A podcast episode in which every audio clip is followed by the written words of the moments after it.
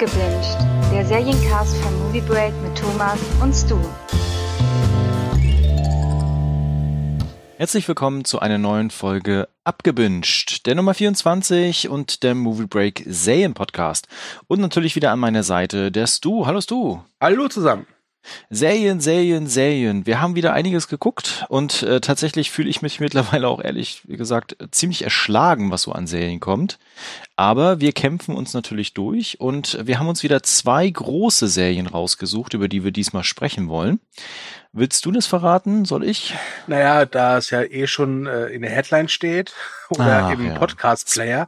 Aber ja, äh, ich äh, verrate jetzt das große Geheimnis. Wir reden über die zweite Staffel Final Space und über Community in Gänze, denn beides sind Serien, die man aktuell bei Netflix sehen kann. Und ihr wisst ja, Netflix. Geil. Geil. Genau. Und äh, wir haben natürlich auch wieder die Kategorie Mein Herz für Serien, die ich mal umbenannt habe. Und zwar in, jetzt kommt's, To Binge or Not to Binge. Uh, das ist schön. Ah. das gefällt Das mir. ist ein schöner Titel. ja, ne? das Genau, das heißt, wir können, genau, das heißt, wir können dann über Serien sprechen, die wir gut finden, aber auch über Serien, die wir halt scheiße finden, was wir ja in letzter Zeit doch auch öfter mal wieder hatten. Ja, Grüße gehen raus an The Big Big Show. Nein, an The Ja. Big Show Show. So war es richtig. So rum, genau. Mm, Ich würde tatsächlich mal dann direkt einsteigen in äh, To Binge or Not to Binge und äh, würde mal mit meiner Serie starten. Dann hau raus. Genau, ich habe nämlich mal wieder äh, Amazon angemacht und zwar Wie Amazon kannst Prime. du es wagen? Ja, wie kann ich nur?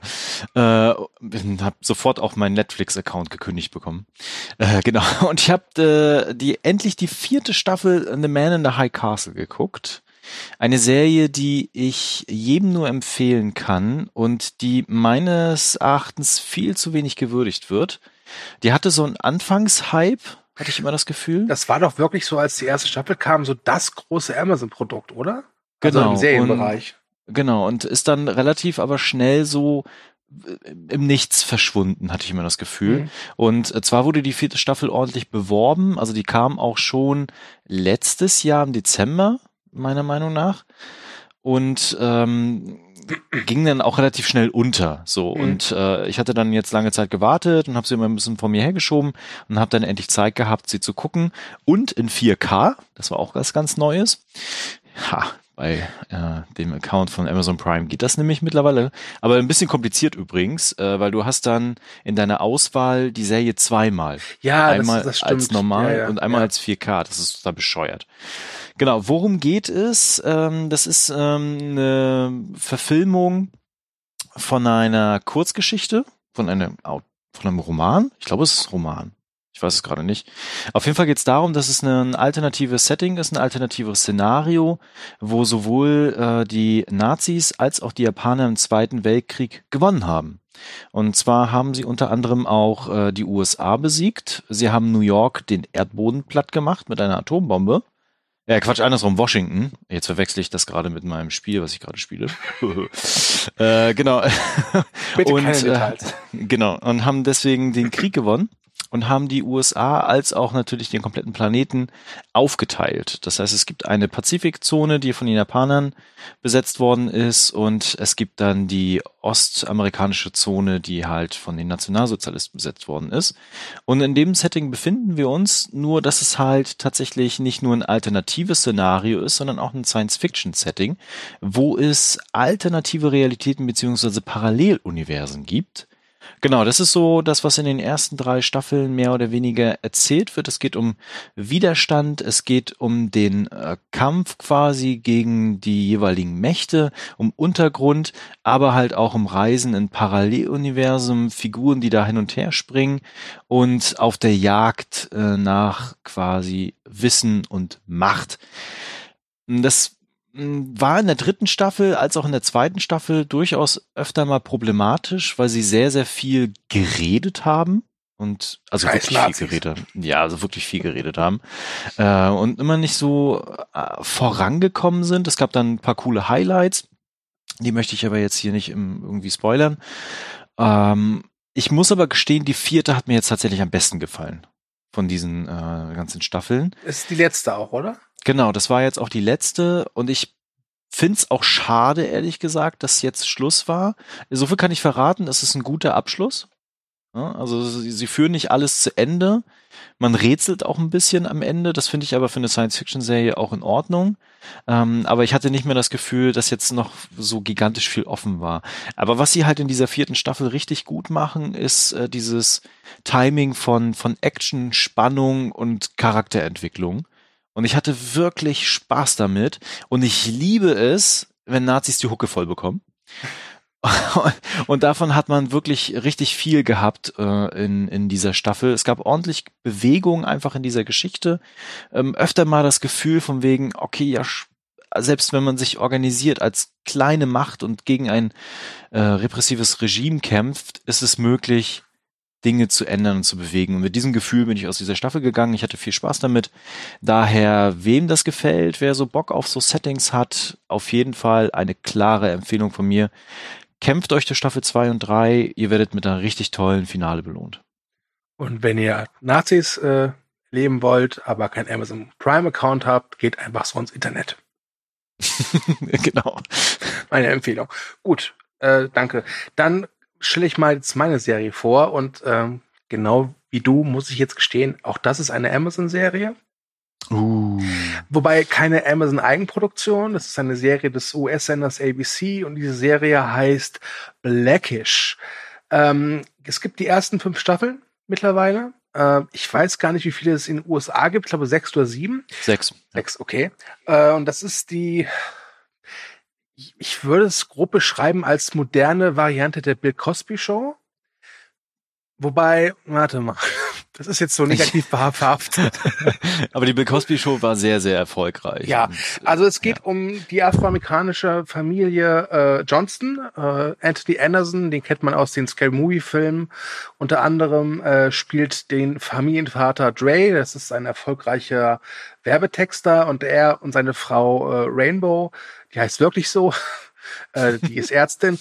Ähm, ja, leben halt ihr Leben und müssen sich halt so mit den Repressalien äh, so, so herumärgern, die Afroamerikaner halt in den heutigen USA haben. Denn obwohl sie sehr vermögend sind, also eher zu der oberen Mittelschicht gehören, wenn nicht sogar zur unteren unteren Oberschicht, äh, haben sie halt einfach das, das in Anführungszeichen Problem, dass sie schwarz sind. Und die Serie behandelt dieses Thema durchaus ja ernst, aber immer auch mit so einem Augenzwinkern und äh, fügt auch immer wieder so ein bisschen, ich sag mal, Geschichtsstunde hinzu. Äh, das ist, wirkt manchmal ein bisschen arg didaktisch, aber gerade für mich jetzt als Deutscher, der jetzt gerade in der amerikanischen Historie nicht ganz so bewandert ist, äh, gab es schon so ein paar äh, Sachen, wo ich dachte, aha, das wusste ich nicht. Abseits davon ist das eine sehr gut geschriebene Comedy-Serie. Das ist so diese typische Comedy-Serie, 20 Minuten geht eine Folge.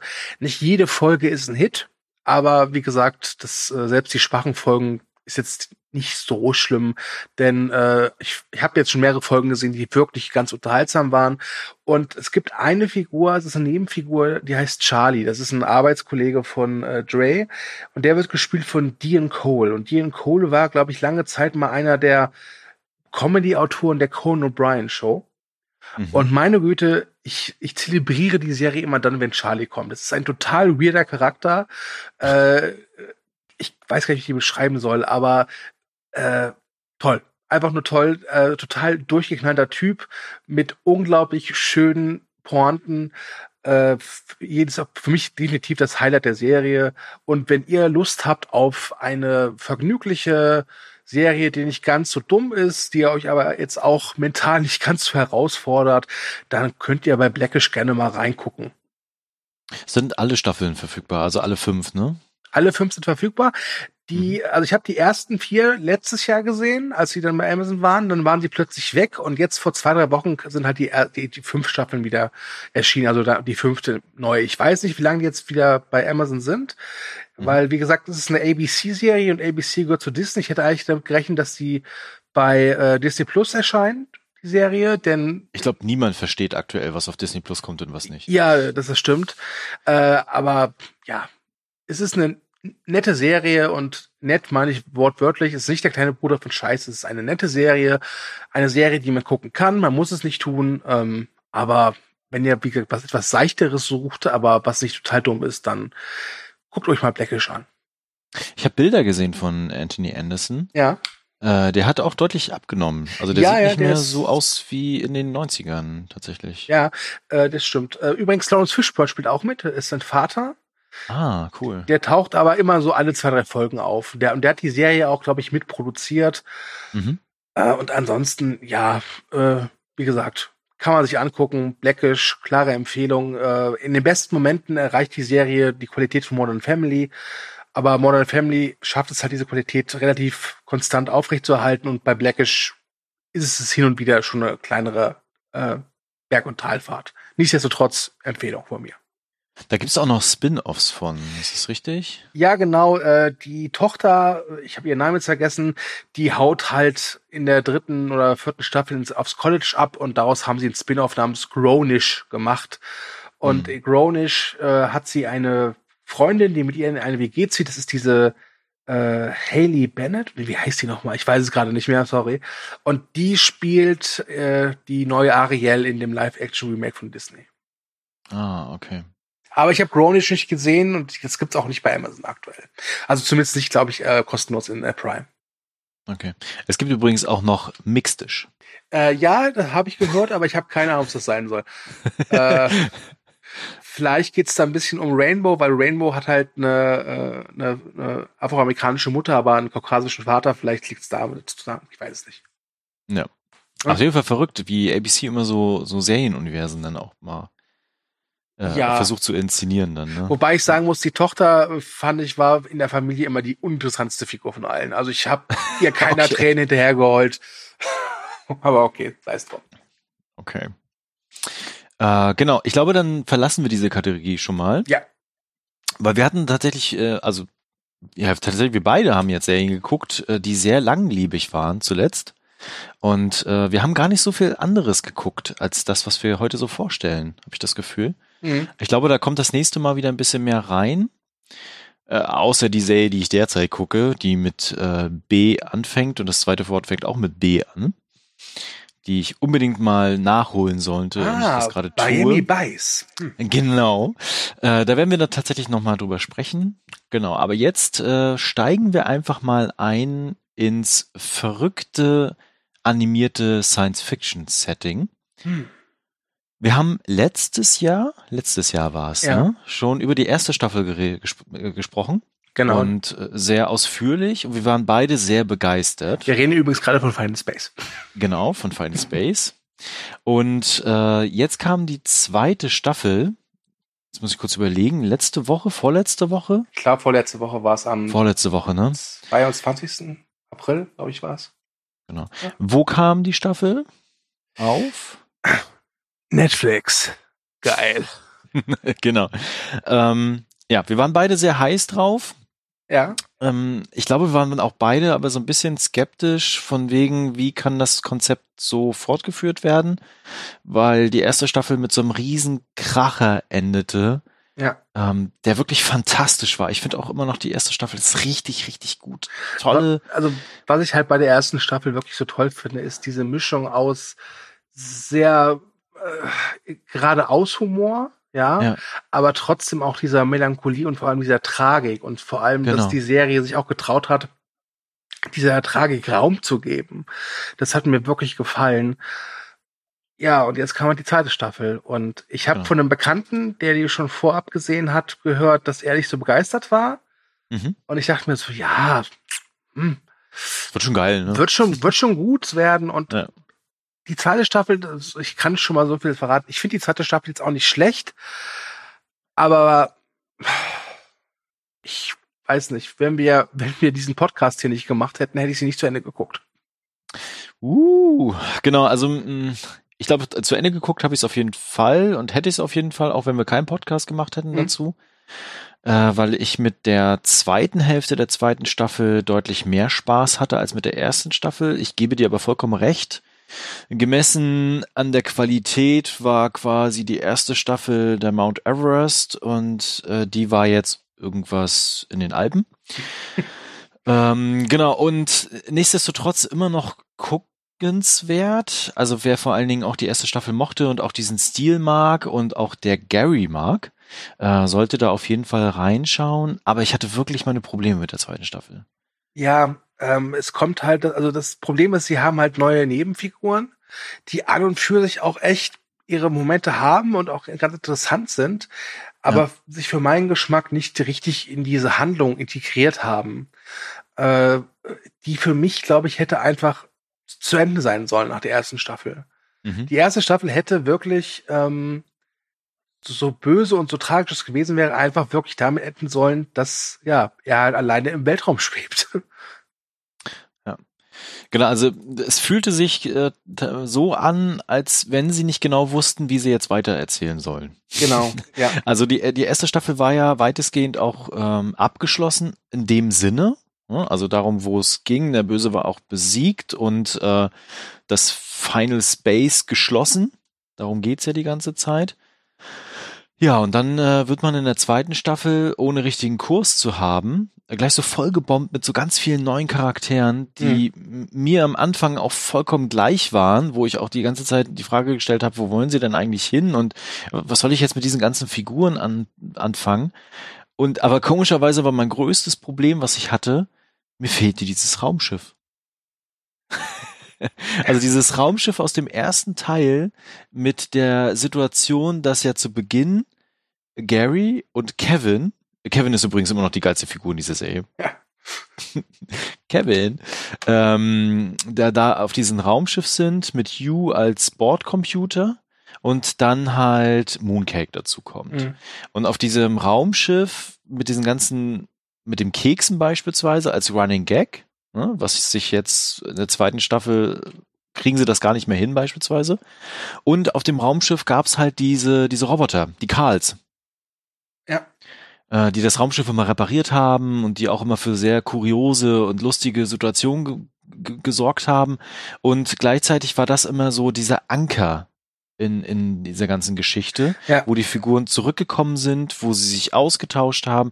Und das versuchen sie jetzt in der zweiten Staffel auch mit diesem neuen Raumschiff, aber auch mit dieser ganzen neuen Crew. Und für mich funktioniert das halt einfach hinten und vorne nicht. Genau, und äh, sie, sie holen dann auch einen, einen Charakter zurück, was ich ehrlich gesagt ganz cool fand.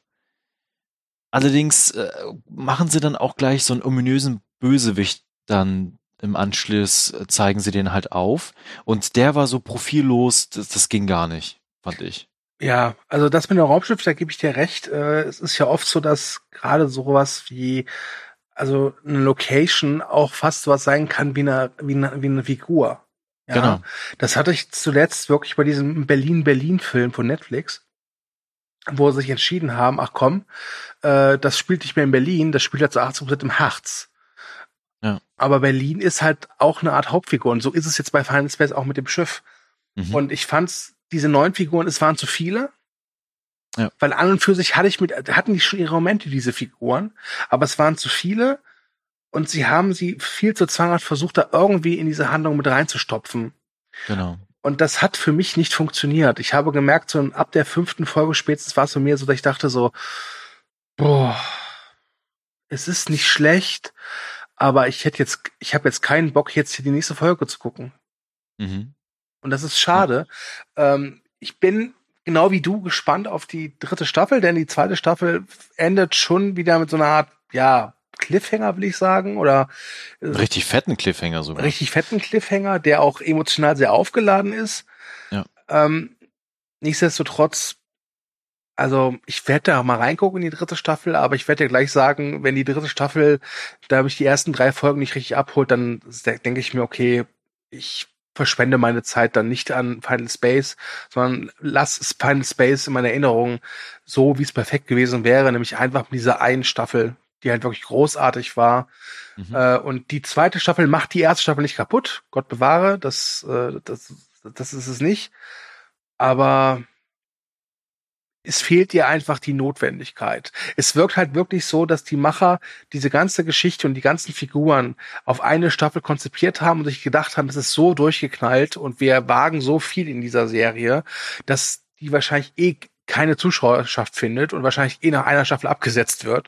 Und jetzt ja. waren sie so ein bisschen selbst verwundert und irritiert, dass es wohl doch genug Leute geguckt, geguckt haben, dass der amerikanische Sender TBS gesagt hat, ey Leute, machen wir eine zweite Staffel. Ja, genau. Und jetzt auch noch eine dritte Staffel. Also ich, ich bin auch gespannt. Wenn ich mal so zurückdenke, wie viel grandiose Momente ich noch im Kopf habe von der ersten Staffel mhm. alleine, ne? Wie viel Gags, wie viel Momente, tragische Szenen auch, ne? Allein das Finale mit der ganzen Erdsituation dann auch. Ja. Und jetzt in der zweiten Staffel, ja, es gibt so ein paar Sachen, die ich jetzt im Kopf habe, aber auch unglaublich viel Nerviges, wie zum Beispiel dieser Commander hier vom, vom Der Widerstand. Ja. Ähm, die halt einfach nicht funktionieren und wo die, die Figuren auch nicht mehr ineinander greifen ja, es gibt noch das Versprechen einfach durch das Ende und das Finale jetzt, dass dritte, dass die dritte Staffel nochmal cool wird. Aber da müssen sie echt mal sich fokussieren. Ja. So ein, wieder so ein, so ein Anker finden. Wenn sie das nicht schaffen, dann wird das nichts mehr, glaube ich. Ja. Sehe ich genauso. Also ich, ich glaube, wir, wir klingen jetzt sehr negativ. Die zweite Staffel ist an und für sich jetzt kein, keine schlechte Staffel.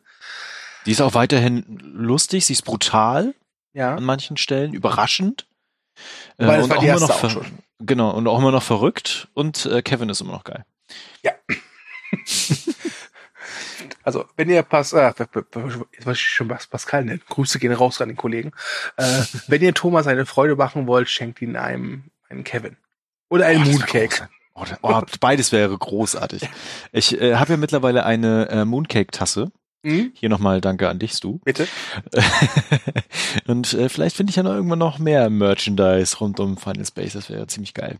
Übrigens, es gibt richtig, äh, ja, es gibt übrigens richtig hervorragende GIFs zu Final Space.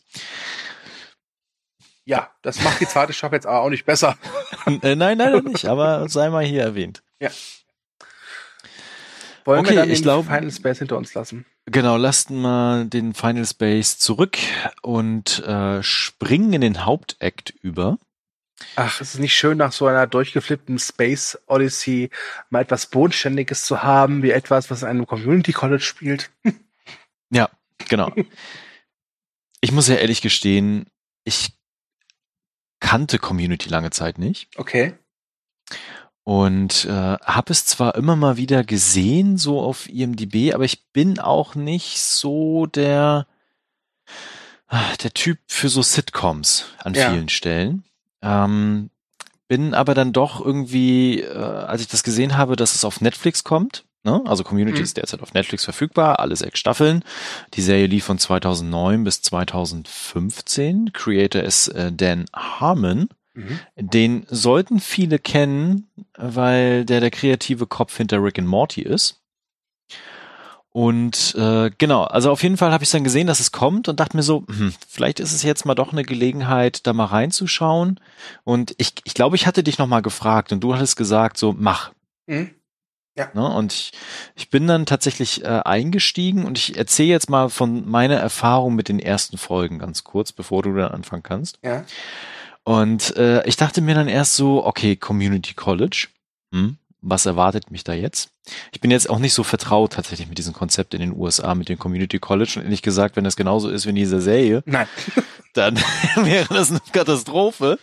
Äh, auf jeden Fall ähm, gibt es dann halt äh, das Community College. Es fangen verschiedene Charaktere dort an zu studieren aus den unterschiedlichsten Motivation, Situation und Katastrophen heraus.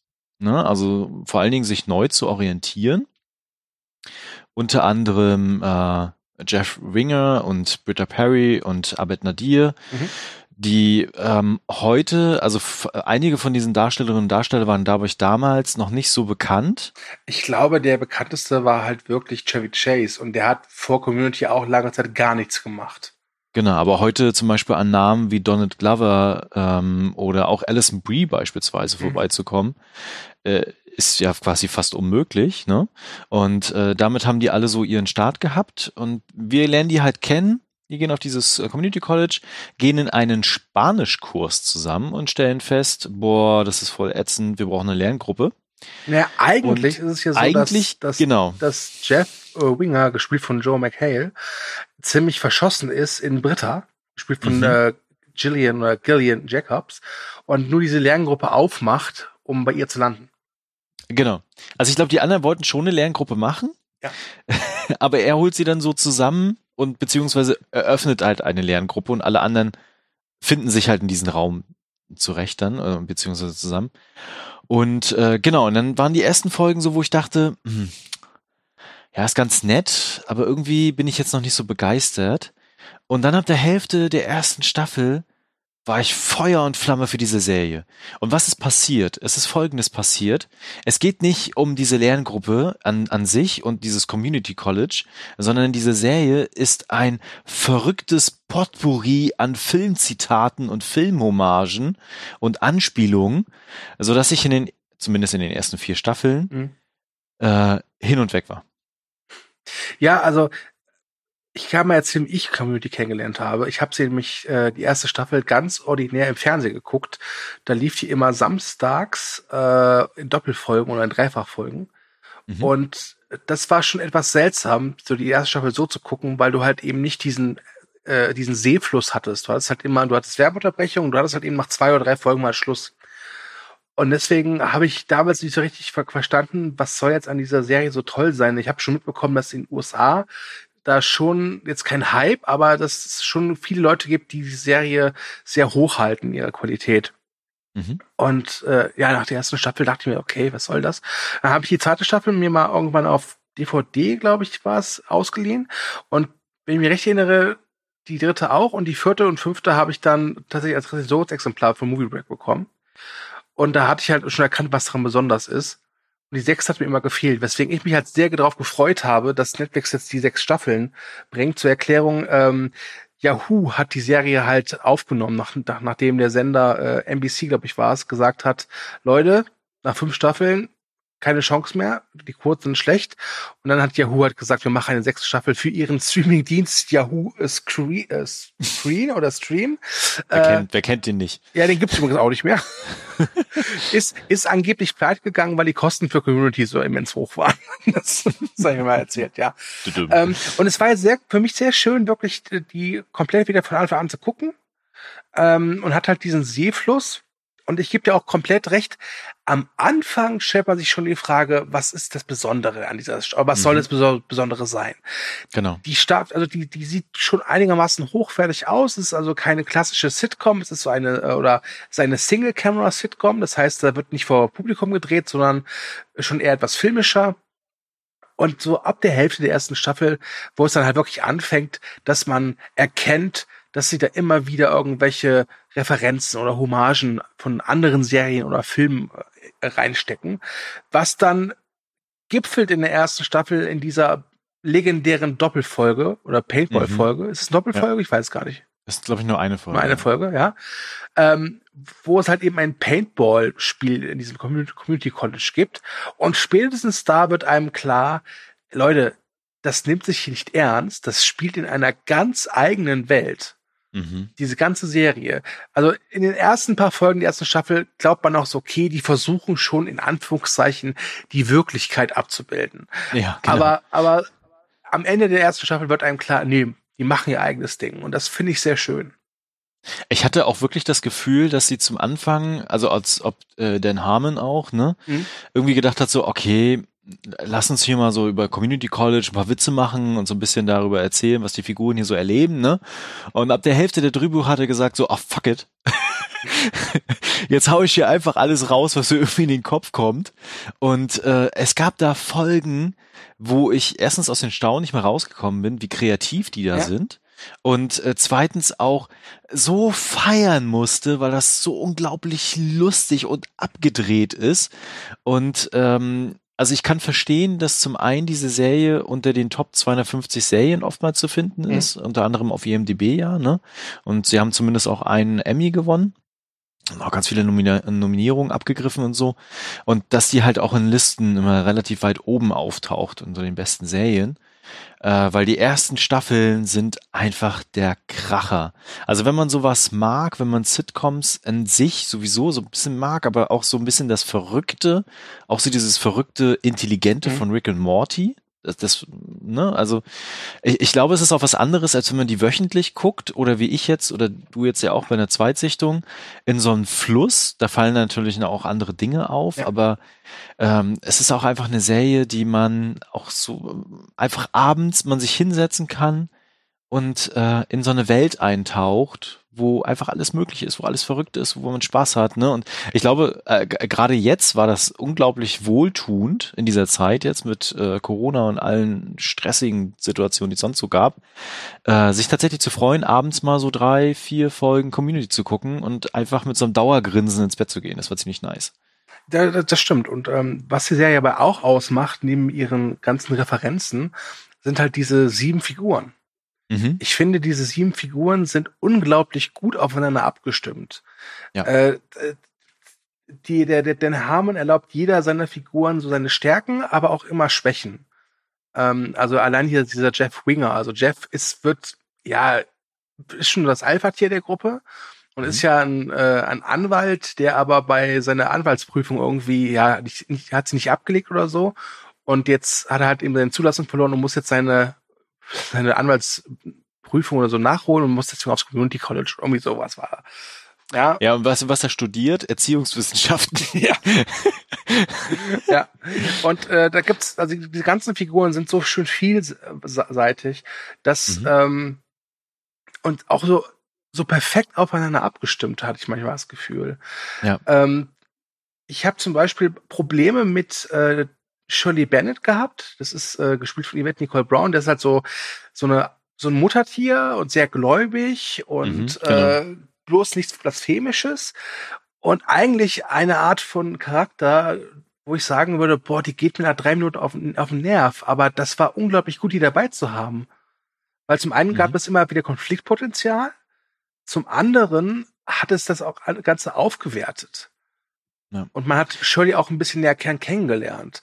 Und da würde ich auch gleich schon zum großen Knackpunkt kommen der Serie. ja. Ist, dass ähm, Ende der vierten Staffel geht Chevy Chase, mhm. was nicht so schlimm war, wie ich fand, weil seine, seine Figur des Piers Hawthorne war jetzt keine Figur, der ich jetzt wirklich hinterhergetraut habe, weil es die Figur war, wo spätestens ab Ende Staffel 2 wusste niemand mehr, was man mit der anfangen soll. Aber sie war so eine Hassfigur, auf die man viel projizieren konnte. Ja, ja. Aber halt nur Hassfigur. Da war halt sonst ja, nicht so genau. viel drin. Aber in der fünften Folge der fünften Staffel, die übrigens super ist, diese Folge, ist halt die letzte Folge von Donald Glover, Troy.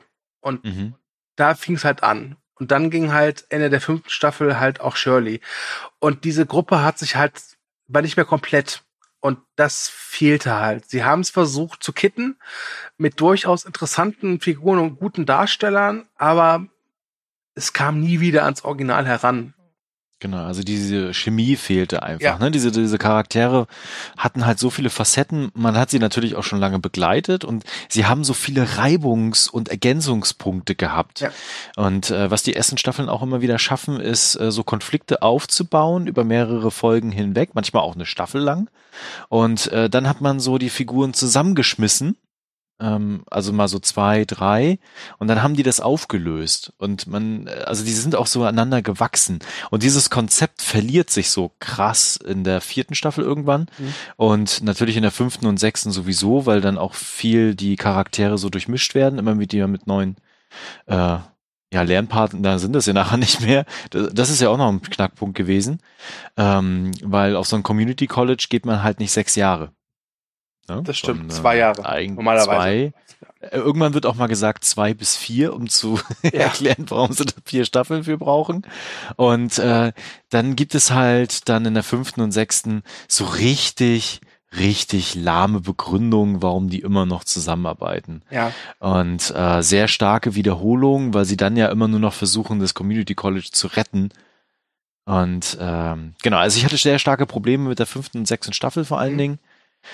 Bis dahin hatte ich aber verdammt viel Spaß. Und was man auch sagen muss, äh, das vergisst man immer, im Grunde ist es ja, das ist jetzt etwas übertrieben ausgedrückt und das ist auch nicht der richtige Terminus, aber im Grunde ist es ja eine Serie über Versager. Ja, über, oder über, über genau. Leute, die nicht der gesellschaftlichen Norm entsprechen. Also du hast diesen Jeff Winger, der halt noch, der halt so ein Playboy und Sonny Boy, aber auch der hat sich halt nur so durchgemogelt. Dann mhm. hast du diese Annie Addison, die ja irgendwie früher äh, medikamentensüchtig war, weil sie sich und die immer so die Beste sein will und sich damit also selbst immer ein Bein stellt. Dann hast du Shirley, die halt immer die Gute sein möchte und Ja. äh, super darin ist, anderen Leuten einfach äh, äh, Zweifel aufzudrängen. Und dann hast du Britta, diese Pseudo-Rebellin, die aber eigentlich alles kaputt macht. Und dann Ja. hast du natürlich, und das ist, glaube ich, mit einer der markantesten Figuren Abed, gespielt von Mhm. Danny Pudi. Äh, ist der Autist, die Figur? Also ich, ich, ich Also bin jetzt kein Experte, aber für mich ist das Genau. ein Autist. Genau, es wird ja nie richtig geklärt, ne? Aber man kann schon sagen, dass es sehr autistische Züge hat, ja. Und das nicht in der Art jetzt wie Sheldon Cooper in Big Bang Theory, sondern etwas, ich, ist das realistischer? Also, ich weiß nicht, wie ich das ausdrücken soll. Aber bei, Ja. bei Arbeit ist es halt so, der macht ganz oft wirklich tolle Bemerkungen, weil für ihn ist das ja alles eine Serie. Also, wenn, du, wenn man so will, ist das so, Arbeit ist so der Metakommentator. Mhm. Ähm, trotz allem passiert es immer wieder, dass ich mich dabei erwischt habe, wo ich denke, boah, der Typ nervt mich gerade, der regt mich tierisch auf, weil halt bei Momenten, wo eine Figur, die gerade eben, der es nicht gut geht oder die gerade so einen Breakdown hat, dass er das auch nur wieder kommentiert mit, das ist eine Serie oder so. Das, das, ist, das muss so sein, weil wir sind hier gerade Ende von Staffel 3. Und Wobei, ja. das, ich weiß nicht, ich hatte, am Anfang war Ab Abed so mein Liebling. Wirklich total Ja. grandios. Ich weiß noch diese eine Folge, die ich unglaublich gut finde, wo sie eine Art äh, Fried Chicken Imperium aufbauen. Und die ist großartig, Ja. ja. Mafia-Film, ja. Ja, wo sie halt wirklich Mafia-Filme, wie gesagt, äh, parodieren oder nacheifern. Aber irgendwann, ich glaube, es war wirklich bei der einen Folge, wo Abed Geburtstag hat und äh, Jeff und, und er lädt Jeff zum Essen ein. Mhm. Und Jeff erkennt dann irgendwann, dass Abed, also Abed ist plötzlich normal, also in Anführungszeichen normal. Dieses Wort ist eigentlich total scheiße, aber ich weiß Ist nicht. in der vierten Staffel gewesen, ne? Ja. Kann sein, dass es in der vierten Staffel oder der dritten, ich weiß Ja. nicht. Äh, und Jeff ist total perplex, dass Abed so sich wie gesagt, Anführungszeichen normal verhält. Und dann kommt am Ende raus, dass Abed aber das auch nur spielt. Äh, und das war so ein Moment, wo ich dachte irgendwie, nee, also ich finde, Arbeit ist eine sehr komplexe, aber für mich ganz persönlich eine sehr schwierige Figur. Ich an dem einen Tag finde ich ihn großartig, am anderen Tag finde ich ihn einfach nur zum Kotzen. Ich kann das, ich kann das nachvollziehen. Mhm. Ich hatte aber immer meinen Spaß mit Arbeit, außer jetzt in den letzten Folgen, Mhm. äh, weil sie auch nicht mehr so wirklich wissen, was sie mit ihm anfangen sollen. Ähm, aber zum Beispiel gibt es ja eine Folge, da sind die so verkleidet, beziehungsweise haben so spezielle Namen. Mhm. Und äh, sein Name ist äh, Fourth Wall. Ja. Und das fand ich sehr passend, weil er tatsächlich der Punkt ist in dieser Serie, der diese vierte Wand durchbricht und den äh, Zuschauer und die Zuschauerin direkt ansprechen möchte und will. Und das fand ich immer sehr angenehm, weil das irgendwie dazu führt, dass dieses ganze, ganze Spaßige und dieses vollkommen überdrehte an vielen Stellen irgendwie erdete für mich. Ne, ich, ich kann verstehen, wenn man das nicht irgendwie so fühlt. Ähm, ich hatte da immer irgendwie das äh, Gegenteil äh, von dem, was du gerade beschrieben Hm. hast. Ne? Also ich, mir hat das echt ge gefallen. es geht halt einfach so dieses, es gibt halt ganz viele Momente, wo mir ein Schicksalsschlag oder etwas nahe geht, weil das Mhm. eine Figur gerade durchleidet, auch wenn es jetzt eine Comedy-Serie ist. Und diese Arbeit das dann einfach für mich nicht kaputt macht, aber wo mich seine, seine Inkompetenz, seine emotionale und empathische Inkompetenz einfach aufregt. Und Ja. ich glaube, das hätte ich nicht, wenn die Serie etwas klarer ausformulieren würde, was Arbeit für ein Typ ist, dass Arbeit halt einfach ja Autist ist. Äh, jetzt können natürlich Leute sagen, der ist kein Autist, der ist einfach nur verrückt. Ich kenne mich da echt nicht mit aus. Wobei der Test in der Serie hat er gesagt, er ist der vernünftigste. Er ist der vernünftigste, ja, aber das war halt einfach nur für so einen Gag. Also ich habe ich hab halt oft, oft das Gefühl, dass der Dan Harmon Arbeit auch immer sehr in Schutz nimmt. Ja, das stimmt, ja. Äh, äh, das hm. Und ich meine, wir sind halt, Thomas, wir beide sind halt große Film- und Serienfans, aber auch wir wissen halt, wann es ganz gut ist, was, wenn man die Realität Realität sein lassen soll oder wann man, wann es gut ist, mal nicht irgendwas mit dem Filmzitat zu kommentieren. Ja. Ähm, ich glaube, wenn, wenn ich jemanden wie Arbeit wirklich im Freundeskreis hätte, ich, ich, ich würde ihn nicht länger als einen Tag aushalten. Wahrscheinlich. Aber ich finde, die Serie äh, macht auch immer oftmals eine Gratwanderung von dem, was möglich ist. Ne? Also, weißt du, wie ich das meine? Ja. Also, dass halt so Themen angeschnitten werden oder Dinge erzählt werden oder gesagt werden und getan werden und auch Jokes gemacht werden, die so hart an der Grenze so vorbeigehen Mhm. oftmals. Und natürlich ist es auf der einen Seite ein richtig gutes Timing, was da auch dann äh, präsentiert wird und beziehungsweise ein Gefühl für Geschichten und Figuren bis zur fünften Staffel. ähm, genau, aber dann halt aber auch das, was du gerade beschrieben hast, dass es irgendwie ähm, auch schwierig ist einfach, ne? Ja. ja. Also es gibt halt äh, mehrere Momente, wo Arbeit damit konfrontiert wird, dass es keine Serie ist, sondern halt Realität, was jetzt ein bisschen bescheuert mhm. klingt, weil es ist ja de facto eine Serie, ja. Ja, ja. Und wie er darauf reagiert. Also er schreit dann einfach nur rum und dann sind alle ganz erpicht darauf, dass er jetzt doch bitte, äh, dass alles wieder gut ist und äh, ihn bloß sich damit konfrontieren, dass mit der Wahrheit, ja. Diese Weihnachtsfolge ist da sehr bezeichnend, wo er sich ja. halt selber in so einer Weihnachtsgeschichte wiederfindet. Ja, das, das ist mit einer der besten sogar. Äh, und was das auch bezeichnet, du hast gerade gesagt, bis zur fünften Staffel. Ich muss sagen, ich finde die vierte Staffel am schwächsten.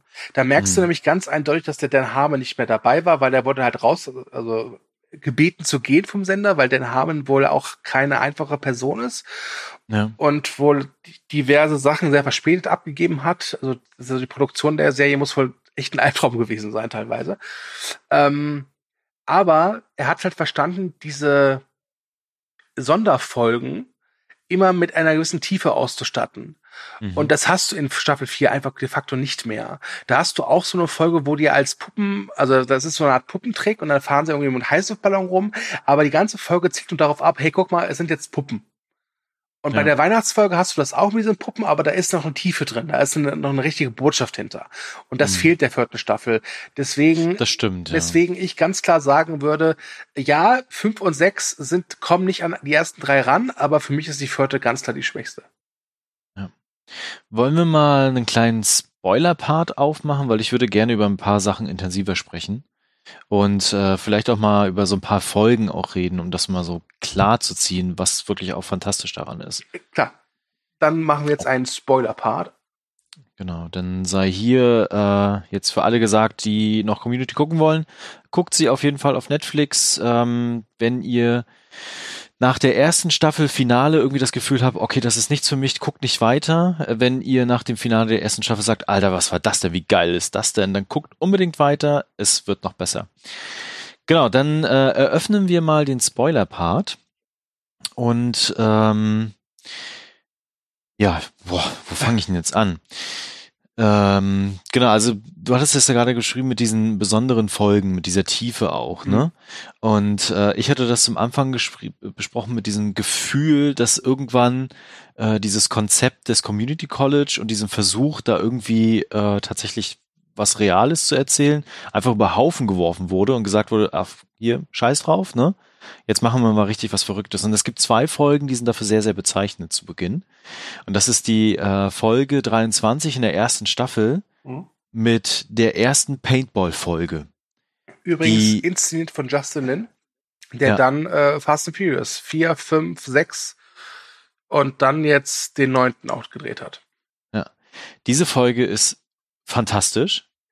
Die beginnt damit, äh, dass Jeff irgendwie rausgeht und ähm, eigentlich, ich glaube, es wird noch ganz kurz was angekündigt. Ja, ne? es wird angekündigt vom, vom, vom diesem Dekan, äh, genau. Dean Pelton, äh, über den müssten wir auch nochmal gleich reden, ähm, ja. dass äh, es ein Paintball-Turnier gemacht wird und der letzte, also Last Man Standing, ich glaube, so heißt die Folge auch im Original, äh, der halt noch übrig ist, der da darf im nächsten Semester als allererste sich seine Kurse aussuchen. Was nee, der Preis war zu Beginn noch gar nicht klar, als er, als er ah, gegangen okay. ist. Genau. Okay. Ähm, das ist ja das Besondere daran. Es wird irgendwie nur gesagt, äh, es gibt gleich hier äh, was, wo eventuell so ein kleines, also wo ein Paintball-Duell stattfinden wird. Ne? Und ich hatte dann im Kopf, okay, ähm, keine Ahnung, die sind dann auf so einem kleinen Gelände und spielen so ein bisschen Paintball. Ja. Auf jeden Fall geht Jeff dann weg und schläft scheinbar ein bisschen in seinem Auto. Ja wacht dann auf. 28 Tage später. genau, 28 Tage später. Alles ist verwüstet, alles ist zerstört. Überall sind Paintball-Spuren im ganzen Community College. Und er wird dann so reingezogen in, in die letzten Kämpfe, die dort stattfinden. Und dann bekommt er quasi auch die Idee davon, worum es geht. Ne? Dass er der Erste ist, der wenn er gewinnt, äh, im neuen Semester sich für die Kurse einschreiben kann. Äh, und es gibt da so tolle Kurse wie Leitern und Eis machen. Also es ist vor allem deswegen interessant, weil wenn man der Erste sich einschreiben kann, kann man es so legen, dass man nur an einem Tag eigentlich zu, hingehen muss und den Rest der Woche ja. frei hat. Ne? Genau. Ja. Auf jeden Fall ist diese Folge halt wirklich, also fantastisch inszeniert, ne? Ja, ja klar. Ja. Äh, aber auch einfach so vollkommen abgedreht und spaßig und ähm, das nimmt sich auf der einen Seite so ernst, ist aber auch so herrlich albern, wie die sich da alle so abmurksen mit dem Paintball und, äh, und genau, also und vor allem, was halt echt krass ist, die haben, also die referenzieren da diverse bekannte Actions-Filme, so aus Hollywood. Ja. Aber es gibt halt wirklich eine Szene, die ist halt eins zu eins von, ist es The Killer von John Who? Ja, ne? Mhm, genau. Übernommen. Ja. Und das musste ich erst mal trauen, weil es ist eine Serie, die halt äh, bei NBC läuft, also mhm. einem äh, Network in den USA. Und ich glaube kaum, dass die meisten überhaupt verstehen, was diese Anspielung bedeuten soll. Und die hauen einfach mal so eine Anspielung von so einem Heroic Bloodshed aus den 80er, 90er Jahren von John Who raus. Das ist halt schon krass. Ja. Also das war wirklich eine fantastische Folge. Und dann geht's auch relativ schnell weiter äh, mit der Folge, wo ich dann, also wo mich die Serie dann definitiv hatte. Und zwar war das in der Staffel 2, Folge 6, äh, die Zombie-Folge. Also es gibt dann in den ersten Staffeln immer so Highlight-Folgen, äh, Halloween, Weihnachten und halt so ein bisschen so diese Paintball-Folgen. Mhm. Und in dieser Zombie-Folge geht es halt darum, dass die halt Halloween eigentlich nur feiern wollen und der Dekan sehr günstig äh, Tacos bekommen hat. Tacos bekommen hat. Von einer Militärbasis. von einer Militärbasis mit so Warnhinweisen drauf und die Leute verwandeln sich tatsächlich in fucking Zombies. Also richtig reale Zombies. Wir reden da nicht über so Warnvorstellungen oder über sonstiges, sondern tatsächlich über eine Zombie-Katastrophe innerhalb eines Community College. Nach dieser Folge war das echt meine Lieblingsserie der Zeit. Das war der Hammer. Genau. Ja, also wie gesagt, es gibt halt wirklich viel davon. Ich hatte auch das Gefühl, dass sie nach dieser Paintball-Folge und dem positiven Echo, was sie darauf bekommen haben, auch gemerkt haben, okay, das müssen wir öfters machen. Ja. Und dann gibt es wirklich, äh, also in, in der ersten Staffel würde ich sagen, gibt es schon ein paar Spezial Spezialfolgen, aber ab mhm. der zweiten oder dritten Staffel, dann hast du das so im fast schon Dauerzustand. Das ist genau, also interessant. Man hat dann in der, in der zweiten Staffel am Finale ist dann auch wieder eine Paintball-Doppelfolge in dem Fall. Mhm. Die übrigens im Original A Fistful of Paintballs und uh, For a Few Paintballs More heißen. Also uh, ihr wisst, worauf das abzielt. Ja, wobei was ulkig ist, die erste, der erste Teil ist halt Italo-Western und der zweite Teil ist Star Wars. Ja, genau. ähm, Übrigens genau, äh, inszen inszeniert von den Russo-Brüdern, die für die Serie ja wirklich viel gemacht haben. Und ja. die Serie war ihre Eintrittskarte zu Marvel. Ah, sehr spannend, ja. ja? Also, gibt's eine Fan also schon, ja. äh, ich hatte einer der Russo-Brüder hat das erzählt, dass Marvel halt diese Folge gesehen hat, diese Doppelfolge, hat gesehen, okay, die können anscheinend Action inszenieren und deswegen durften sie den zweiten Captain America drehen. Der Rest ist Kinogeschichte. Oh ja, stimmt, ja, ja auf jeden Fall. Äh, da gibt's eine fantastische Dungeons and Dragons Folge. Oh ja, die war toll, mit Fat Neil. Ja, ähm, wo äh, Pierce auch wirklich als äh, fantastischer Bösewicht auftreten darf. Ja. Äh, dann sehr, sehr interessant fand ich die Chaos-Theorie-Folge mit den Würfeln. Ja, die war auch großartig. Da geht es darum, dass alle am Tisch sitzen und es darum geht, wer die Pizza unten holt, beziehungsweise vom Pizzaboten. Mhm. Und äh, Jeff dann vorschlägt, dass er einen Würfel würfelt mit für sieben Personen. Ja. er ist die Nummer sieben, also sehr tricky. Und äh, dadurch auch ein Paralleluniversum entsteht mit den bösen Figuren, äh, welches Konzept leider dann in der vierten Staffel nicht richtig konsequent zu Ende gedacht wird, leider. Mhm ähm, aber richtig cool zwischendurch immer wieder aufgegriffen wird. Und welche Folgen ich auch noch sehr spannend fand, ist die der Boden ist Lava Folge. Ja, das ist die letzte Folge mit Donald Glover, ja, stimmt. Ja, die ist wirklich fantastisch. Und die, da hattest du mich schon vorgewarnt, dass die kommen wird. Und ich dachte mir immer, okay, worum geht's da genau? Und zwar die Pillows and Blankets und die ja. Kissen- und äh, Deckenfolge, wo die eine Kissenburg und eine Deckenburg bauen. Ja, wobei es ist in der ersten oder zweiten Staffel ja, dass, dass Troy und Arbeit sind halt die besten Freunde, ja, also mhm. äh, Danny Pudi und äh, Donald Glover. Und die bauen halt so eine äh, Deckenburg. Und die erweitert ja. sich halt aus über das ganze Community College. Und das wollen sie dann in irgendeiner späteren Folge nochmal machen. Und dann gibt es aber eine Art, ja, einen Bruch zwischen den beiden Freunden, denn mhm. äh, die Dean Pelton, also Dekan Pelton, hat gesagt, ey Leute, das Guinness Buch der Rekorde hat angerufen, so nach dem Motto, wenn wir das und das schaffen, mit, mit, mit Kisten zu, mit Decken zu bauen, dann äh, kommen wir ins Guinness Buch der Rekorde. Und Troy will halt unbedingt jetzt Kissenburg bauen, aber Abed ja. sagt, nee, wir machen nur mit Decken. Was dazu führt, dass es zu einer ja, zu einem Zwei-Parteien-System kommt, in, in Greendale. Mhm. Äh, und das wird, das ist eine Doppelfolge und die zweite Folge ist aufgemacht wie eine Kriegsdokumentation. Und das ziehen die auch wirklich effizient durch. Ja, Konsequenz, ja. ja. Genau, also es ist ein, welche ja. auch eine tolle Folge ist, ist das in der fünften oder ist es in der, ich weiß gar nicht, äh, ist mit dieser App, mit dieser Miau-App, wo man sich bewerten kann. Oh ja, und zwar vor Black Mirror. Vor Black Mirror, ja ähm, wo es darum geht, dass sie sich halt gegenseitig bewerten können und dann natürlich abhängig sind davon, wie sie bewertet werden. Und innerhalb eines Tages, ich weiß es ja, nicht. Es geht äh, in Greendale immer recht schnell, ja. Ja, genau. Es geht immer sehr schnell im Community College in Greendale, äh, dass das System vollkommen zusammenbricht und folglich dann nur noch so Götter existieren, die fünf Miaus haben. Und äh, alle anderen, die weniger haben, sind dann dementsprechend natürlich weniger wert. Ja. Das stimmt. Also wirklich kreative Ideen, auch so ein bisschen einfach mal um die Ecke denken und natürlich auch viel, viel Popkultur. Ne? Menge, also der Beginn, ja. der Beginn zum Beispiel von Game of Thrones, den merkst du in dieser, dieser Folge, also in dieser Staffel irgendwann, dass diese Serie so populär geworden ist, weil das mhm. genau dann auch behandelt wird. Mhm. Ne? Oder auch äh, Avengers zum Schluss wird dann auch Thema. Also das, was Avengers natürlich dann nochmal sehr interessant macht wegen den Russos dann irgendwann. Ja. Äh, also das, das, also man merkt einfach, wenn man sehr affin ist mit Filmen und Serien, hat man, glaube ich, sogar noch mehr Spaß mit dieser Serie als ohne. Ja, aber das Schöne ist halt, sie verweben das halt auch immer in diese Geschichte mit ein. Mhm. Das ist jetzt keine äh, Serie, dass du einfach, dass die einfach sagt, so, oh, guck mal hier, eine Anspielung, hast du es erkannt, hast du es erkannt? Sondern es geht sehr ineinander über. Ja. Das heißt, selbst wenn du das nicht erkennst, weil du den Film oder die Serie, worauf das anspielt, nicht, nicht gesehen hast, hast, kannst du trotzdem damit deinen Spaß haben. Und das ist ja. sehr schön so. Genau. Ja, also ich habe sie mit meiner Frau geguckt und die ist jetzt nicht so filmaffin, also weit nicht so filmaffin mhm. wie ich. Äh, genau, und die hatte halt auch einfach viel, viel Spaß damit, einfach durch die Charaktere, ne, durch dieses System von denen, äh, durch die, das, das Agieren von den Figuren, genau. Ja. Ähm, Du hattest vorhin noch gesagt, also beziehungsweise wir müssen über zwei Figuren noch reden. Wir, müssen, also wir müssen, also ich würde gerne über äh, den Dekan noch reden. Ich mhm. würde gerne über Ben Chang reden. Genau. Und dann könnten wir noch ein bisschen was erzählen über die äh, Causa Chevy Chase. Ja, ich glaube, das wäre ganz gut. Mhm. Übrigens, äh, das äh, perfekte Duo in dieser Serie war immer Troy und Arbeit. Hatte ich das Troy und Arbeit in the morning. Genau, Troy und Arbeit am Morgen. nachts. Das passiert ja auch in einer Folge, das ist großartig.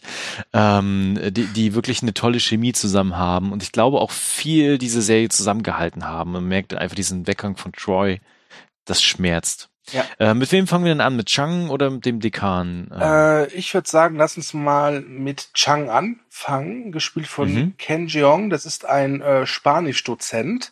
Äh, ja der in der zweiten Folge der ersten Staffel seinen ersten Auftritt feiert. Und mhm. es ist ein ziemlich gemeiner Dozent, aber ein Dozent, der, wo man sich vorstellen kann, okay, solche Leute gibt's halt. Ja, also jetzt nicht übertriebenes Ekel, aber schon keiner, keine sympathische Figur. Ja, äh, und dann, ich nehme es mal, ich nehme an, es passierte folgendes. Äh, Hangover kam ins Kino. Ja. Und die Macher haben gesehen, hui, dieser Ken Jeong ist ja echt äh, sehr lustig oder sehr beliebt, wenn er so aufgedreht ist. Ach, mhm. das passt aber gar nicht zu seiner Figur des Ben Chang. Na, was machen wir denn jetzt? Ja, Thomas, was haben Sie gemacht?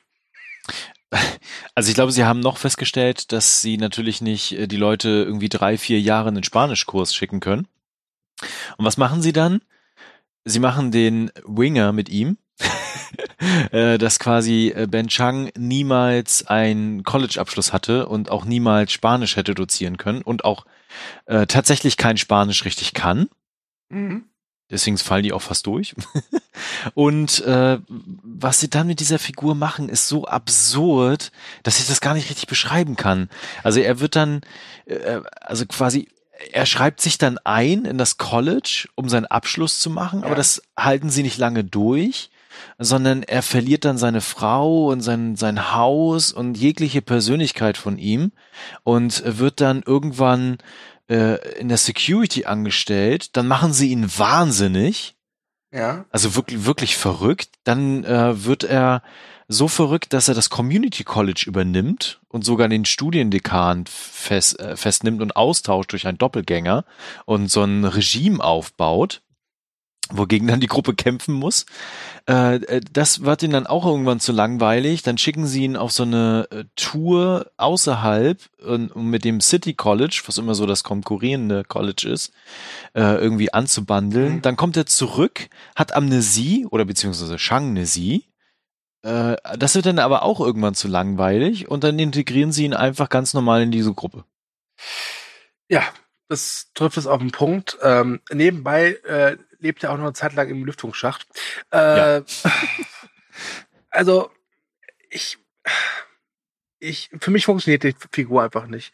Ich, ich, ich muss, ich muss sagen, ich find's gut. Sie taucht nicht so häufig auf. Also außer zum Ende hin. Ja. Außer zum Ende hin, ja. Aber äh, es gibt selten Folgen, wo er wirklich komplett im Fokus steht. Ja, das stimmt. Ähm, trotz allem war ich nie ein großer Chunk-Fan. Äh, und ich fand ihn auch schon Hangover halt echt nur nervig und nicht komisch. Und das bleibt weitestgehend auch bei Curio Community so. Es gibt ein paar Szenen, okay, das, die sind wirklich ganz amüsant. Äh, aber äh, es ist halt gefühlt in jeder Staffel äh, dichten sie ihm was Neues an. Ob es jetzt eben Shang Nizi ist oder dass er wahnsinnig geworden ist oder halt eben, dass er äh, mit einem Affen zusammen im Lüftungsschacht haust. Ähm, ja, und sie, also sie wissen auch wirklich nicht, was sie mit ihm machen sollen, ne? Dann, dann vergeben sie ihn, dann wird er plötzlich wieder gut, dann mhm. hassen sie ihn trotzdem wieder und machen ihn fertig, ne? Also das nervt auch irgendwann. Ja. Ja, das stimmt. Also da sind wir uns einer, einer Meinung. Äh, mhm dann kommen wir mal zum Dekan. Äh, wusstest du, dass der Dekan, der gespielt wird von Jim Rush, äh, Rush ein Oscar-Preisträger ist? Oh nee, das wusste ich nicht. Der gute Jim Rush hat zusammen mit Alexander Payne und Ned Faxon das Drehbuch zu The Descendants geschrieben und das bekam ein Drehbuch. Oscar. Ah, okay, verrückt, ja. Ja, ja der Dekan, Dean Pelton. Ähm, bei, bei dem haben sie gemerkt, was gut funktioniert und haben es dann mhm. immer weiter auf die Spitze getrieben. Dean Pelton ist ein ähm, glatzköpfiger, sehr schlachsiger Mann, der mhm. vom Führen eines Colleges überhaupt keine Ahnung hat, der Nein. das Geld, äh, das er bekommt für obskure Kostüme und noch obskurere Sonderveranstaltungen ausgibt. Ja. Wie zum Beispiel ein Paintball-Turnier. ja. Oder auch das Human Being erfindet. Genau.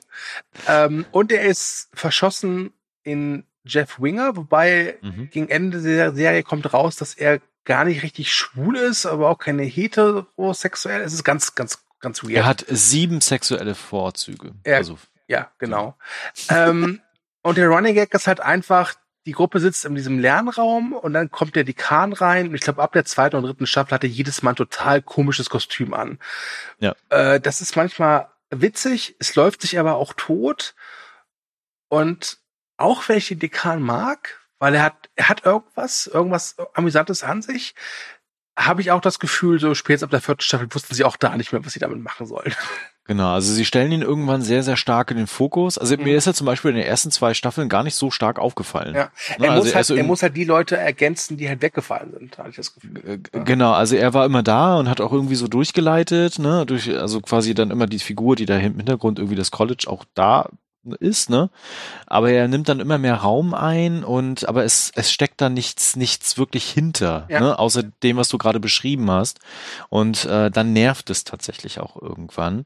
Und äh, diese Unfähigkeit dieses Colleges und dieses äh, insgesamt diese diese, diese Art auch in den letzten beiden Staffeln dann, ne, wenn sie dann nur noch versuchen, dieses Community College ständig zu retten, ja. neu, von neuen, ähm, reitet sich halt auch irgendwann tot. Ne? Also er zieht dann auch in die Nähe von Jeff und dann es gibt dann noch so ein paar Gags, die sind ganz geil, wenn er zum Beispiel immer denkt, er schreibt mit Jeff per Handy, aber eigentlich schreibt er mit jemandem äh, in China. Mhm. Ne? Ja. Das, das, ist ganz, das ganz witzig so, ähm, aber das ist halt nicht die Masse eher, sondern er ist dann da, er geht wieder und es ist okay, aber je mehr halt auch nicht. Ja, das stimmt. Ja, gut. Übrigens dieser Lernraum, da möchte ich auch nochmal ja. drauf zu sprechen kommen. Äh, ich habe mich das tatsächlich schon gefragt in den ersten Staffeln warum dieser coole Lehrraum, der da in der Mitte ist, in dieser Bibliothek, immer frei ist für die. Aber das wird und, ja auch in einer Folge thematisiert. Ne? Genau, und dann gab's diese Folge, wo quasi herauskommt, dass sie eigentlich die Bösen sind, die sich nie dran gehalten haben und immer diesen Raum blockiert haben und nie gebucht haben. Ja. Und alle anderen immer diesen Raum wollten und lernen wollten. Und dann gibt's ja auch diese kleine äh, Bildermontage von so bestimmten Folgen, die wir schon erlebt haben, ja. also zum Beispiel nackig sind Stift? und wo ist der Stift, ne, genau. Und äh, die war wirklich, das war wirklich Meta. Also es gibt so ein paar Folgen in dieser in dieser Serie, die sind wirklich auf Meta-Ebene und das war eine von denen. Äh, das war das war echt cool. Ja, ja das stimmt. Ähm, ja, Pierce fehlt noch. Pierce. Chevy Chase als Pierce Hawthorne, der Erbe eines mhm. äh, Feuchttuchherstellers. Ja, großartig. Äh, ja, ein Millionär, der eigentlich nur auf dieses Community College geht, weil hat er die Zeit. ja. Mhm. Und eine Figur, die relativ schnell als äh, ja als Unsympath feststeht durch seine sehr rassistische Weltsicht ähm, und ja Hast du Piers Hawthorne ver vermisst, als er weg war?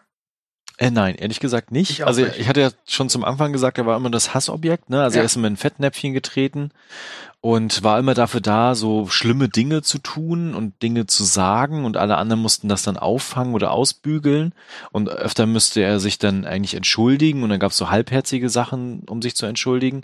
Aber irgendwann war seine Figur so dermaßen auserzählt, dass es tatsächlich nicht schlimm war, dass er weg war. Und äh, hier ein bisschen äh, Gossip. Äh, Chevy Chase war nie Fan der Serie, hatte immer Probleme mit dem Humor, weil es nicht sein Humor war.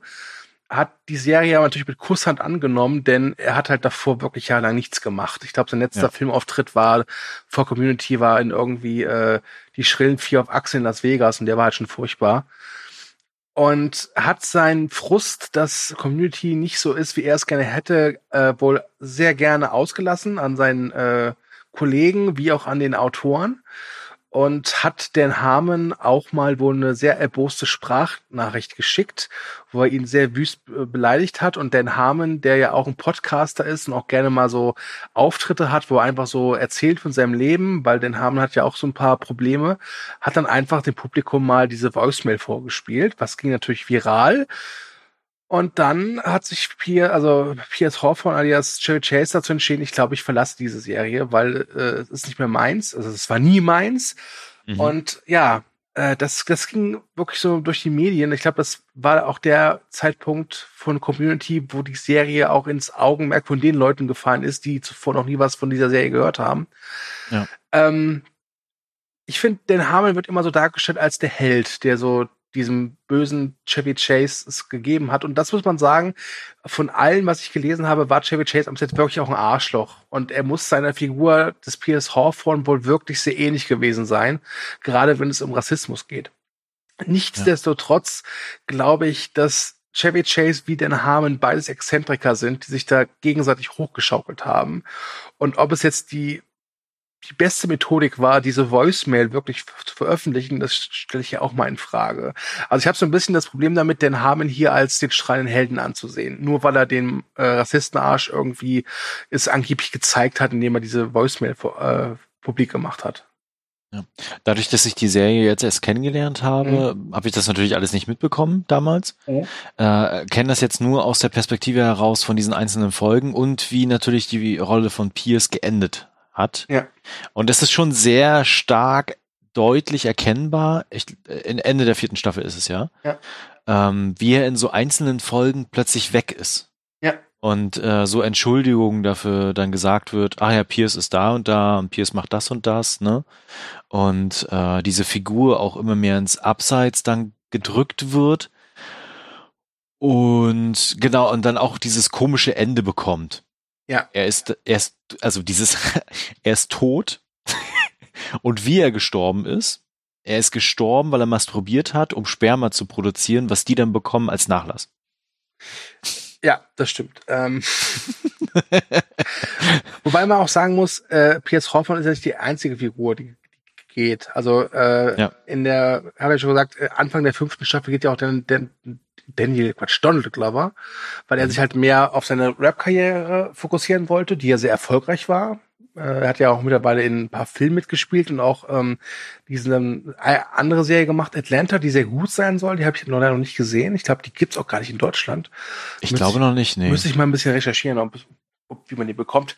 Ähm, und die dann noch äh, äh, in der sechsten Staffel fehlt dann auch die Shirley Bennett, gespielt von Yvette Nicole Brown. Und Mhm. der ihr Grund für ihr Wegbleiben ist ein persönlicher. Die hatte nämlich wohl einen sehr kranken Vater, um den sie sich kümmern wollte. Das heißt, es ist eine sehr ehrenwerte Sache, warum sie der Serie ferngeblieben ist, bis auf zwei Gastauftritte noch. Ja. Aber das ist schon so, es ist schade, weil Pierce ist verschmerzbar, aber dass halt Troy weg ist, das, das, das ist, glaube ich, wirklich so der Todesschuss gewesen. Und dann Genau. hat sich die Serie noch mit, mit viel gutem Willen noch bis zu Ende der sechsten Staffel noch irgendwie geschafft, das Leben auszuröcheln. Und dann war auch, aber auch gut. Also man merkt einfach, dass das Konzept dann irgendwann auserzählt worden Mhm. ist und äh, dass so Figuren reingekommen sind, die danach wieder verschwunden sind auch. Das war mein größtes Problem. Ja. Äh, äh, wir haben zum Beispiel dann einen Ersatz äh, für Pierce in der fünften Staffel. Ich habe jetzt wieder seinen Namen Jonathan vergessen. Banks. Hm? Äh, genau, und äh, der ist dann in der sechsten Staffel wieder weg. So, das, Ja, das hattest du aber auch davor schon. Du hattest halt diesen John Oliver aus Last Week Tonight, der halt also eine Nebenfigur war, die ich auch sehr amüsant fand. mh, Und der hat halt irgendwann bei HBO halt sein Ding gemacht. Und da war der halt auch plötzlich nicht mehr so oft da oder komplett weg. Ne? ja. Oder John Goodman oder Brie Larson. Ne? Das ist Genau. ganz viele Beispiele, das stimmt schon. Sie hatten halt einfach Glück und haben oder, oder Unglück und haben immer die Leute engagiert, die dann irgendwie was Größeres in der Pipeline hatten. Ja, genau. Und äh, das merkt man einfach. Also ich glaube, wenn man das so äh, wöchentlich verfolgen würde, würde das gar nicht so auffallen, ne? Aber wenn man das jetzt wie ich äh, einem Rutsch geguckt hat, dann ist es irgendwie so, sag mal, was ist eigentlich aus der Sache geworden? Und was passiert eigentlich damit? Und aber, äh, aber ich glaube übrigens, dass, dass das der Grund ist, warum die Serie nie die, so gute Quoten hatte, weil das, glaube ich, eine Serie ist, die funktioniert in dieser wöchentlichen Programmierung einfach nicht. mh, das stimmt, genau. Dasselbe ist halt wie dieses Arrested Development. Ja, Arrested Development funktioniert nicht einmal pro Woche. Das funktioniert einfach nicht. Ja? Ja. Genau, aber ähm, Cameos hatte die Serie immer. Unglaublich ne? viele, ja. Unglaublich viele. Äh, Nathan Fillion beispielsweise Mhm. tauchte einfach als als Hausmeister, Gang-Mafia-Boss auf. Ja. würde ich es mal beschreiben. Äh, genau, also es gibt so immer wieder Momente, wo du denkst, ah, cool. Ne? Und das macht sie halt auch aus. Wollen wir Greenlee mal jetzt den Rücken kehren und Adieu Und zum sagen? City College wechseln. Na, auf den Idiot lass mich nicht ein. Mein Abschlusssatz wäre nur noch dazu, wenn es tatsächlich so Community College in den USA gibt, dann erklärt das vieles. Äh, ja, wobei ich glaube, keiner der sieben Hauptfiguren würde jemals Donald Trump wählen. Aber okay, das ist eine andere Geschichte. Das ist eine andere Geschichte, genau. Genau, also äh, mein Fazit wäre äh, richtig tolle Serie, bis auf Abstriche am Ende. Ich glaube, sie hätten entweder nach der dritten Staffel Schluss machen sollen oder spätestens nach der vierten, wenn Mhm. sie tatsächlich den Abschluss machen und dann alle wieder zurückkommen. Ähm, genau, und aber nichtsdestotrotz, wer sowas mag, wer da irgendwie Bock drauf hat, schaut mal rein. Das lohnt sich definitiv, gerade auf Netflix einfach. Ja, also auch, also wir haben jetzt viele Sachen eher negativ besprochen, aber insgesamt wirklich eine gute Serie. Ich glaube, es liegt auch mal daran, dass ich Serien, wo eine Folge 20 Minuten geht, einfach viel mehr verzeihen kann, als wenn Das es eine Stunde ja. geht. Äh, aber guckt sie euch auf jeden Fall an und Thomas hat echt recht, wenn ihr guckt, fangt an und wenn ihr irgendwie bei der Paintball-Folge merkt, so, ey, das ist total, das gefällt mir gar nicht, dann müsst ihr auch nicht weiter gucken. Richtig, äh, ja. Wenn ihr das aber abfeiert, dann viel Spaß. Dann kommt, dann kommt noch mehr, genau. Da kommt noch mehr, genau. Und wie gesagt, äh, ich finde, die vierte Staffel ist ganz klar das Schlusslicht, aber auch da gibt's tolle Momente und ja, gibt der Serie eine Chance. Äh, wie gesagt, gibt's auf Netflix und äh, es ist eine sehr schöne Serie zu bingen und das soll's für heute gewesen sein. Gut, dann äh, bleibt mir nur noch das obligatorische Rausschmeißen übrig. Uh. Ähm, uns würde gefallen, wenn ihr ebenfalls das, was dazu schreibt, ob ihr die Serien gesehen habt, äh, wie ihr das fand, ob ihr Community total abfeiert und das ganz, ganz anders seht als wir beispielsweise. Das würde uns sehr freuen. Hinterlasst einfach äh, Kommentar, liked uns, äh, teilt uns oder wie Nelson von den Simpsons sagen würde, verbreitet die Kunde. Ähm, genau, also das würde uns sehr freuen. Ansonsten hoffe ich, dass ihr Spaß hattet und das nächste abgebinged kommt, glaube ich, bald. Ja, definitiv. Ja, danke fürs Zuhören und tschüss, sage ich. Genau, macht's gut. Ciao, ciao.